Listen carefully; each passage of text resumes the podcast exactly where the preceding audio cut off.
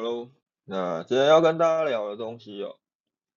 呃，就是延续先前几个讨论电商的议题，我们要来谈三个基本的要素。那这三个基本的要素其实呃也未必只聚焦在电商，它应该是整个。呃，零售都会要参考的基本要素，只是呃，在电商跟传统线下零售，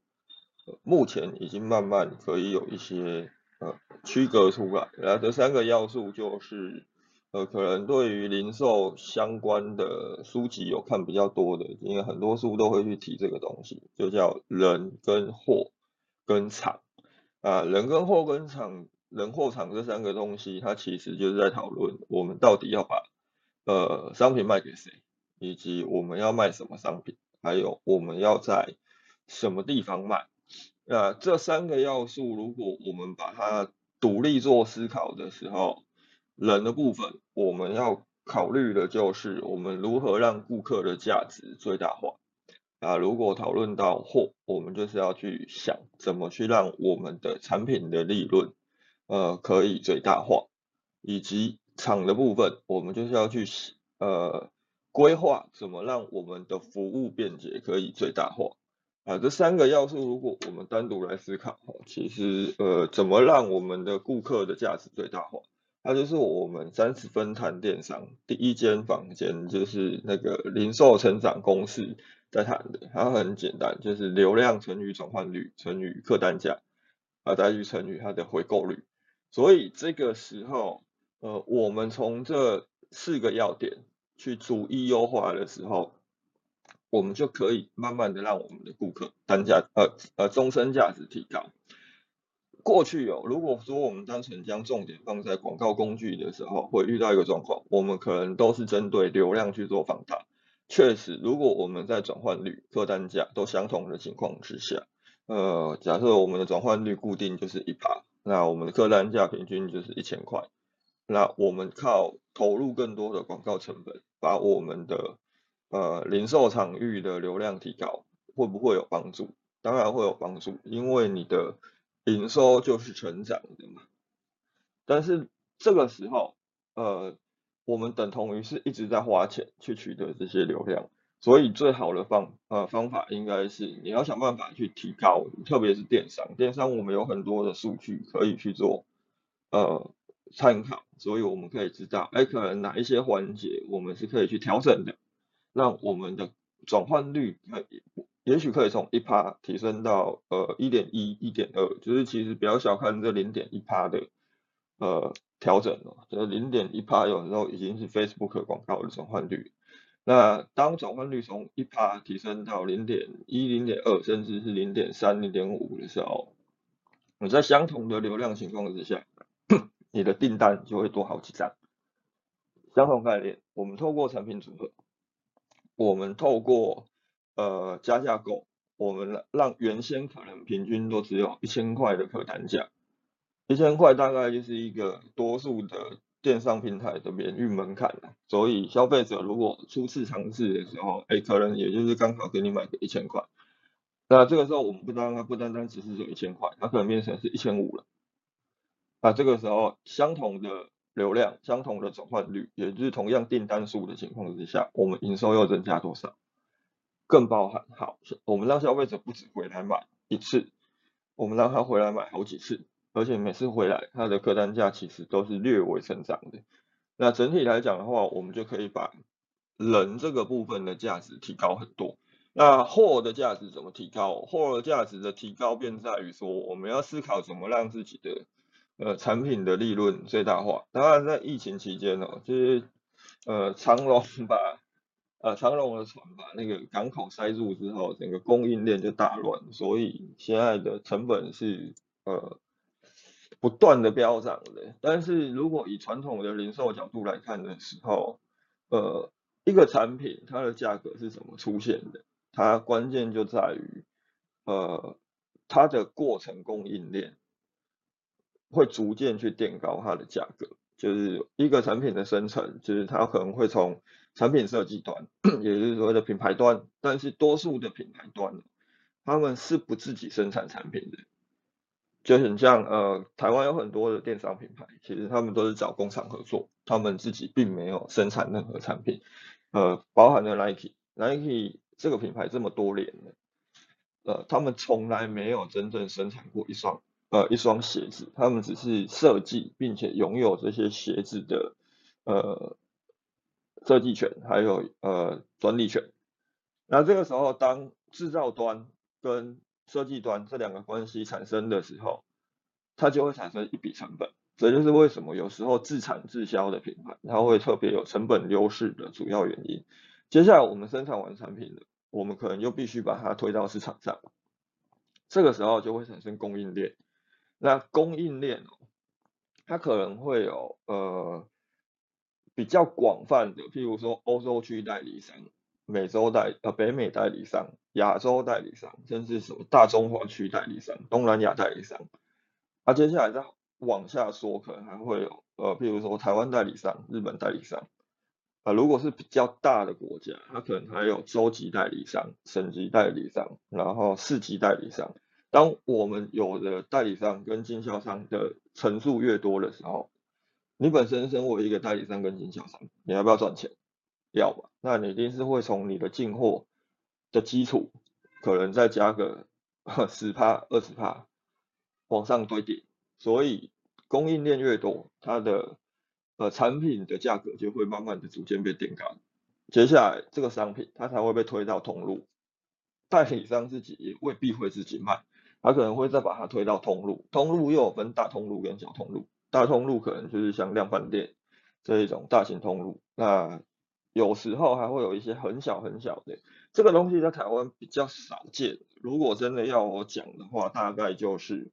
呃，以前我们小时候都很熟悉的干妈店，就是干妈店进的货也不多，所以你今天真的要他去跟呃，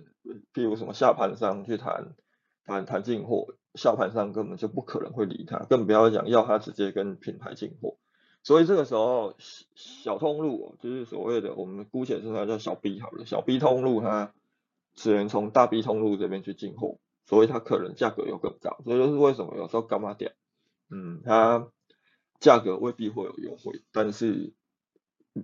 周遭呃周遭的邻邻里的邻居都还是会跟他买，是因为这就是一个呃方便跟人情味，因为他们未必会。像呃，如果我们在都市的时候，会有这么多的通路选择，到最后经过了供应链，经过了通路，产品才会交到消费者手中。那基本上我们要降低成本，其实降低成本哦，呃，真的不是从生产角度去切入比较好，而是你要从怎么去降低你的销销售过程的复杂性，还有怎么去。呃，提高你购买的便利性，去让消费者可以更直接买到你的商品。那电商的出现为什么会对零售产生一个呃破坏性的冲击？最主要也是因为呃电商它把供应链呃极大化的减少了，它可能从低端到消费者这一端，它它不会再有中间这些供应链了，又或者它把中间这些供应链减少到只剩下一个。那这个就是后的部分。那厂其实厂很简单，厂就像我们前面提到，呃，我们要思考的是怎么让我们的服务便捷最大化。那厂就是所谓的销售场域当中，通路我们到底提供了什么样的服务？这个就是去探讨这个问题的基础。第一，你提供了什么样的金流服务？你提供了什么样的物流服务？最后还有一个其实呃很重要，那它也是。传统零售跟电商销售，呃，最明显区隔的就叫做资讯流。你提供了什么样的资讯服务？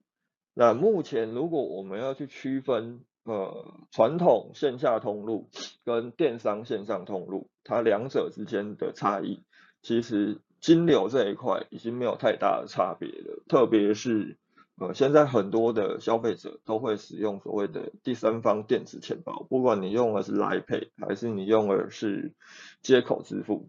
嗯，你你可能会在网站上面，你也会去使用这些电子钱包。那你到线下，你也会去使用这些电子钱包。前阵子资策会有公布了一份数据哦，呃，它里面就有去提供了一些资料，就例如好，呃，消费者其实使用电子钱包的比例已经比过去呃疫情爆发前高出许多。那再来，其实电子钱包以下就是所谓的现在我们在讲的全脸啊、全家啊，还有 Seven 他们都在推的所谓的通路端的电子支付工具。那假设未来好，呃，全联跟全家他们其实都已经通过呃第三方支付的执照使用执照了啊，Seven 也早就已经通过。假设这些通路他们都很有企图心的，想要把他们目前正在提供给会员使用的这一些支付工具变成，哎，你你你到别的地方都可以去使用的时候，变成是一个很像来配的电子钱包，它会不会又更进一步去带来一些嗯市场的变化？这个是可以观察的。不过金牛这一块，它在呃传统零售跟电商已经没有太大区隔，剩下的是什？剩下的就是物流。呃，物流的话，过去哦，就是我们在传统的通路去做购买，它只能够它的物流服务只提供从货架到柜台这一段，它它也许提供你一个推车，提供你一个篮子，可以让你提到柜台。那你结完账之后，剩下的物流你怎么搬回家？你怎么呃把这个商品带回家？那是你的事情。但是电商它直接把物流从货架拉到了你家的门前，这会造成很多的消费者，像你们现在可能嗯比较熟悉网购的，以我自己来讲了，就是我现在买卫生纸已经都不会再到全联、家乐福去买了，就是我不会再哦卫生纸没了，我就去去全联提个两串回家，没有，因为卫生纸这个东西它使用期限也比较长嘛。如果家里有些空间可以堆，我我通常就是直接买一箱，那就慢慢用慢慢用，啊，慢慢的，其实过去很多人会觉得啊，这生活用品我就顺手买就好了，但是当疫情爆发之后，呃，他们也恐惧到线下通路，会不会变成很多人就第一次尝试，结果第一次尝试之后，他会发现到好像也没有我过去想的这么不方便，所以。电商在物流这一块提供的一个价值，它会慢慢的体现出来。呃，我相信就是这从从去年下半年到今年，它会慢慢的越来越多的品类都会产生越来越倾向于电商化的发展。啊，资讯流就是最主要的一个关键。资讯流，呃，我们在线下通路，我们可以享受到的资讯流，其实就是呃体验。它是真正唯一能带来体验价值的。我我们可以实际上的去碰触到这个商品，去了解这个商品如何使用，甚至于我们可以立即把商品带回家，体验跟方便。那电商到底在资讯流这块又提供了什么价值？就是便利。但是这个便利它是建立在哪里？它是建立在方便比价，还有方便呃比较商品功能，还有方便比较。呃，哪一个产品、哪个品牌的评价比较高？这个是资讯呃电商提供的一个资讯流价值。啊，进一步，如果我们把这三个要素，也就是人、货、场整合做思考的时候，呃，我们要把 可控的因素抽出来看。以人、货、场来讲，什么东西是我们不可控？人是我们不可控呃不可控制的，就是行销人员千万不要呃。狂妄的觉觉得你们可以去控制消费者，这个是嗯没办法的。所以人这个因素不可控，我们单纯从人跟货，还有人整合货跟厂这两个角度下去做思考，怎么去做整合优化。第一个人跟货，呃，我们如何把商品卖给消费者？我们整合思考的时候，我们可以切入的一个相当核心的一个操作概念就是。我们要尽量的去降低顾客的转换成本，这一点特别是在嗯这一年来，我觉得很重要。因为呃，如果不管你做的是电商还是做传统零售，嗯，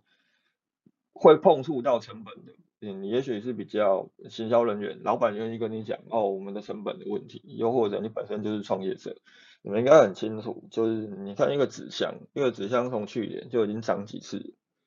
过去可能了不起，呃，一年涨个一次，涨的幅度也不高，呃，这单单就过去一年，纸箱就已经涨了好几好几次。那原物料也在涨，那特别是现在哦，如果你你愿意花更花多一点钱去买这些东西，还买得到，那你可能还会觉得幸运，因为现在有时候是整个塞港的时候，你还要抢量。那在这个情况之下，呃，我我们的整个生产成本在存在很多的变动跟风险的时候，我们就要思考我们怎么去降低顾客的转换成本。我我们从行销管道的呃通路的选择，到我们去呃使用更多的传播管道，它都能够让我们以极低呃较低的方式去取得顾客转呃去取得顾客，然后。假设整体的 ROS 它是高的，假设我们有一个啊呃一个转换率 ROS 就是大概只有二，但是它的效率很高。但是我们后边慢慢调，其实转换率二到三的这个呃高效率的传播管道就是 FB，那它也是我们目前很主流的一个工具。但是我们另外挑选了几个，好，它可能是通路的广告，它的 R O S 可以到五。那我们再挑选的，譬如好搜寻。呃，搜寻搜寻广告，ROS 可能可以到，嗯，好三到四好了。另外再挑选几个呃分众的广告工具，它可能就是了不起，就是可能好呃六，然后四，那这样整个整合起来，其实你的获客成本整体上来讲是降低的。这也是我们前几天有开一间房间。呃，在谈二零二二年行销要注意的事情，呃，非常强调的一个重点。那如果再往下去推，好，我们从人的角度去思考，货跟厂整合起来做调整的时候，我们应该从哪一些层面去切入去做呃规划？我们就是要想办法，尽量的降低顾客购买不便的程度。啊，我们要探讨怎么去降低顾客购买不便的程度。我们就要进一步从嗯销售的本质下去做探讨，以也就是消费者他在购买流程当中，他到底是怎么思考、怎么移动的？呃，原则上来讲哈，销售的基础就是人来找货。很多电商、很多广告工具商都会跟我们讲说啊，做电商你投数位广告很重要的原因是因为哦，我们过去都是人找货。呃，你投数位广告，你可以变成你是货找人，呃，这种说法没有错我必须讲没有错，只是呃不是这么精准，因为货找人确实是数位广告的一个优势，但是这也是它的转换率为什么这么低的原因，因因为我就是没有购买需求的时候，你一直把广告推到我面前干嘛？就很像好，大家可能每天都会接收到很多。呃，股票投资的简讯，有时候甚至于一天还来个两个，还要你加入他们新开的群组啊。但是你就是没有投资需求，又或者你已经有自己的投资管道了，保险业务也是相同的逻辑。他他就算花再多的广告费，他主动的拿到你的名单，主动的找到你，他能成交吗？不行的。所以销售的基础哈，永远都是人找货，抓住人找货的时候，才可以让我们的获客成本。尽可能的降低。那当消费者是处于他想自己找货的时候，他一定是存在需求的，他一定是有问题要被解决，甚至于他已经意识到这个问题，他他必须要透过某个产品、某个服务来解决的时候，他会主动去寻找这个商品。那我们怎么去呃依附人找货的这个特性，去增加我们的销售量，降低我们的获客成本？第一，你就是要做好通路布局。呃，二零二二年需要注意要注意的一些行销方向，所以那呃有有听的朋友，你们其实就很清楚。我如果上传到 Podcast，你们可以去找一下。呃，我很强调要多通路布局，就是除了你的官网之外，你你可能一些电商平台你要去布一些分众通路，只要是它有它有电商机制的，你都要去布，更包含的好，嗯。线下你要不要开一个呃旗舰店呢？还是你要不要开个小小卖店？就是也不用太大，因为我觉得电商转实体零售要从选品店的角度下去做思考，不然你要去开要不要去开一个呃百货柜位？呃，当然百货柜位这个东西哦，我建议大家等等疫情稍微稳定再去思考了，因为当你把店开在百货公司的时候，呃，那不是你自己可以控制的。所以通路布局这件事情为什么很重要？原因是因为有时候消费者他就是只会在某个地方买买东西，这一点在电商上面特别明显。呃，很多人永远就是只会到某某，很多人永远就是只会到下品。当他有商品需求的时候，他也已经不会再到 Google 上面做搜寻了。Google 做搜寻这一点，它其实也是我们要确认找货的。就是好，假设你的产品，呃，应该说不管你的产品每个月的搜寻量到底是多少了，就算只有几千啊、几百啊，没有办法到一两万，我我还是会建议，呃，SEO 要做了，呃，SEO 要做原因是因为它它它也不用花你们的广告费嘛，但是关键是广告，就是所谓的 CPC 哦，这个要投。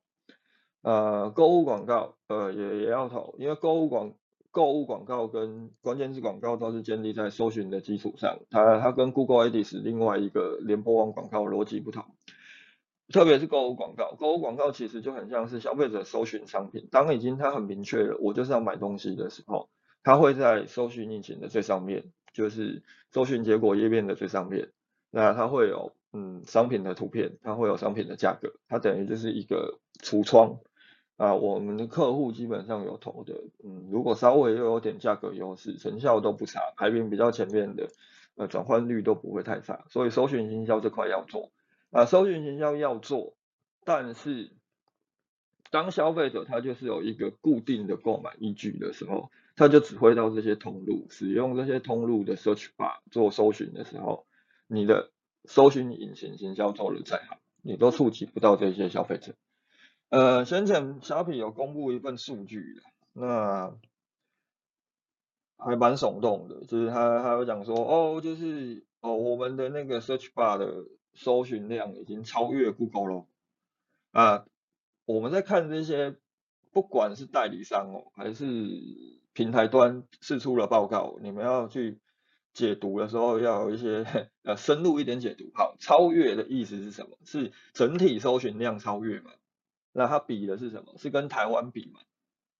那商品搜寻超越 Google 指的是什么商品？还是全部商品？然后我后来有去呃深入问一下，他们有呃明确跟我讲，部分商品是如此，也就是说有某一些商品，消费者已经要买的时候，不会再到 Google 上面做搜寻，他很清楚这东西电商平台一定有，我就是直接到电商平台搜寻。啊，相同概念，这样的商品在某某在 PC 后也一定会有这样的效果。所以，当你要去捕捉人找货这个特性的时候，就是通路布局跟搜寻行销。那回到很多在做电商、做数位行销都会讲的货找人。那货找人的特性又是什么？货找人的特性为什么它在电商上面呃可以做到？原因就是因为数位行销成本它终究还是相对低的。即便你们今天可能觉得，哇，我每个月花在 FB 上面的广告费好多，但是你要想啊，你一档广告费可以触及的消费者量体有多少？你同样的钱，你把它砸到，你去买个什么，呃，乡土剧的呃挂名，又或者你去买个电视的叶配新闻，那个台式都要几十万呢。那你把这几十万拿来投 FB 广告，你可以投多少？所以，数位行销跟数位广告，它还是终究还是相对低成本，它才可以去做到以货找人。那我们使用的工具也很简单，其实就是数位广告，还有网红行销。啊，更进一步，电商哦，其实它真的要去做到货找人，你们应该要去思考的是，好，在数位广告跟网红行销这两个基础上，你怎么去做到更精准的货找人？那原则上来说，我们就是要透过数据分析，去了解怎么更精准的去推播商品。就是例如，你你必须要有自己的一套会员数据，那你要有一套自己的呃，正是于你要有些名单，什么名单，你要有团妈的名单，才有办法更精准的把你的商品推给正确的人。那有了会员数据之后，你网站有些机制，你有一些。呃，顾客引导的流程规划，你还可以让你的在行销、你的漏斗规划的更漂亮，后续的转换率更高。更包含了会员数据这件事情为什么重要？嗯，Facebook 广告跟 Google 广告嗯，有一个功能其实很强大，只是大家普遍都忽略去使用，叫做地标投放。那我们我我们这一段时间其实也有在规划一个地标投放，这部分我就不太深入讲，因为依据你的产品别不同，会会有很大的应用差异。我怕呃我用我的客户当案例，但是你们操作了无效，那可能不会是我的问题，是你们呃产产业别不同的话，应用也不同。那我们在做地标投放的时候，我们实际上就是会去看会员数据，去除了会员数据之外，我们还会去分析市场数据。那整合出来之后，我们就会知道，我可能把广告投在什么地方，它会有效。事实上，这整套架构，呃，我们也都还在建立当中，但是我们相信它会有用。原因是因为只要是建立在数据的基础之上，我们就能够更精准的把货找到人。这边的有个有趣的例子啊，其实有用 GA 的人哦，你们可以去分析看看，呃，不妨可以先问自己一个问题，再去开 GA。你知道全台湾的行政区，你的消费者，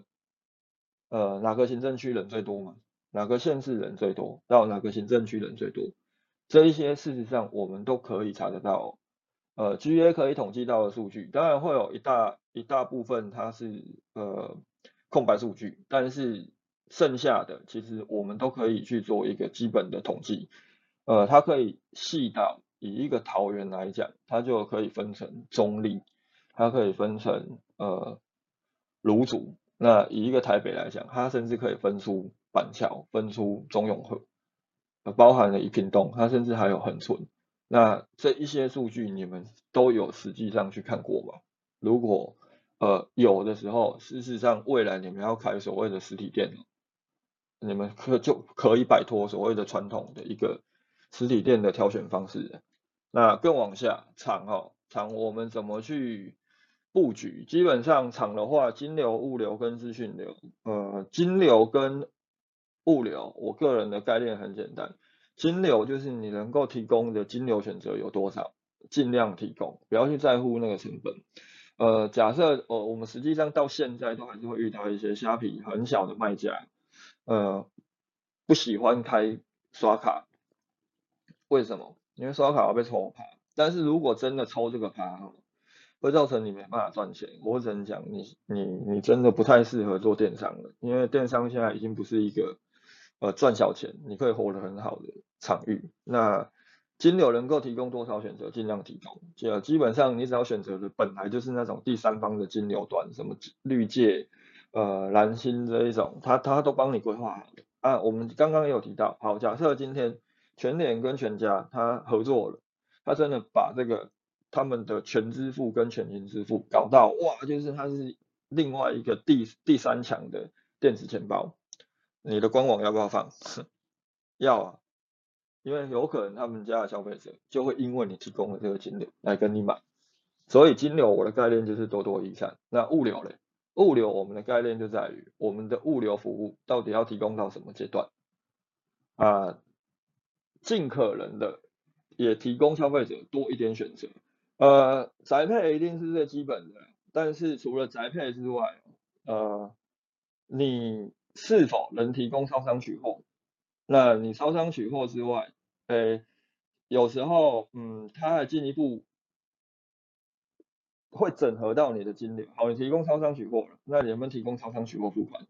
所以思考场哦，大家只需要思考一件事情：我怎么去让我的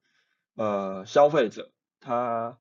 能够购买的更方便？他从结账到他收取货物都会不会有不方便的存在？这个时候有一些通路呃有一些物流端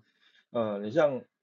邮差，邮差有时候他。邮局过去其实是我个人认为不方便的通路，因为邮差有时候送件来了，他都不一定会打电话给你。但是我后来发现到，呃，邮局这个物流物流选择，它在增加了 i 邮箱之后，它多提供一个便利性的消费者当下如果没办法收件的时候，他接到电话，他可以只告诉邮差，那你能不能帮我送到我家附近的 i 邮箱，我我再去领。如果这个产品真真的没有很大，就是 I O 箱还塞得进，它其实是可以的。所以这部分大家可以不妨去多多的去研究一下几个金流跟物流，然后自己去体验一下，你们就会很清楚，嗯，整体的方便性会如何？那针对我后面讲的这个金流跟物流，也就是我们怎么把我们的销售场域呃布局的更方便，然后让消费者可以买的更开心。我们在呃预估好了，下礼拜二下礼拜二我们会再开一间房间来跟大家探讨这件事情，呃，额外多增加一个主题。啊，今天的讨论就到这里，现在时间呢是零十点零一分，呃，我们一样保留两分钟，如果有问题的欢迎举手，啊，没问题的话我就直接关房了，好，大家晚安。